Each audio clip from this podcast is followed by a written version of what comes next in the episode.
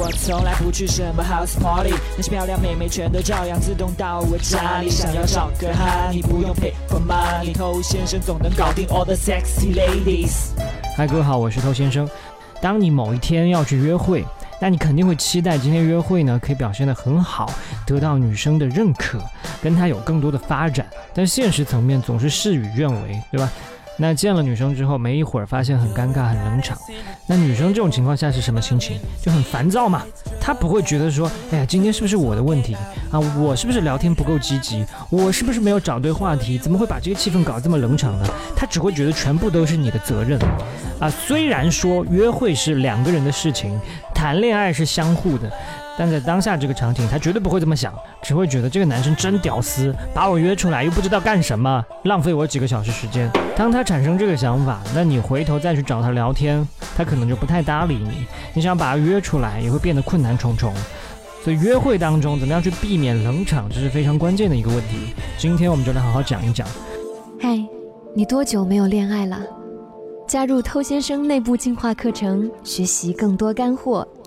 微信了解一下，b a d t o u。OK，我最近写了一本迷你电子书，叫《恋爱偷心术》，那里面分享了我的一些方法。如果你已经添加过我们之前的微信号呢，直接跟他免费索取。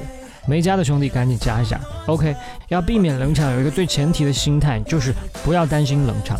就你担心冷场的话，百分之八十会让这个约会变得更冷场。当你害怕这件事情发生，然后又感觉它快要发生的时候，你的脸上就会写满了恐惧，而且你会竭尽全力试图用各种方法去消灭这种冷场。但其实你的这种努力才会让气氛变得更加紧张。就忽略掉到底会不会冷场，反而会让气氛变得更加轻松。你听到这，你可能会觉得说这是站着说话不腰疼。真的到了约会现场，就是会有这种心理。OK，那我要告诉你的第二件事情是，他当然会冷场。你跟任何人见面，他都有可能冷场，即便是你很好的朋友，你们今天可以聊得非常愉快，但是难道你可以整个晚上中途没有任何的停顿冷场吗？不可能。但是这种冷场会毁灭你们彼此的关系吗？不会，因为这本身就是一个很自然的现象。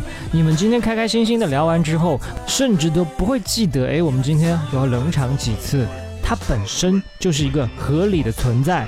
所以你要很平常心的去面对它。你和女生即便出现冷场，没关系，你吃一口零食，喝一口水，看看窗外的风景，找新话题，根本就不会有人死死的抓住刚才这一次冷场，觉得是你的问题。OK，那在现实约会当中，有很多冷场出现，其实和约会地点的选择也有很大关系。比如有的人直接约在饭店见面，你跟他本来就还不熟，然后两个人大眼瞪小眼点菜，然后等服务员上菜。然后还要同时吃，又要同时聊，这个过程其实非常尴尬。还有的呢，直接定在电影院见面，话都还没说上几句就开始闭嘴观影模式，所以他怎么可能不冷？所以一个很关键的地方是，你不管跟女生今天约去干嘛，刚见面的十分钟到一刻钟，你一定要把对话全部填满，你要起到这个带领的作用，仿佛你们已经认识很久一样。那你怎么聊可以做得好像已经认识很久一样呢？你们之前在手机里聊天聊了什么开心的话题，直接延续下来。在手机里面，你们可能聊的没有那么的深入，没有那么的生动，但是现在见了面，可以更直接的交流那些话题，他也能够比较快找到你们之前愉快聊天的那种感觉。你总不可能去约一个在手机里聊得很尬的人出来吃饭去看电影吧？这简直浪费钱，是吧？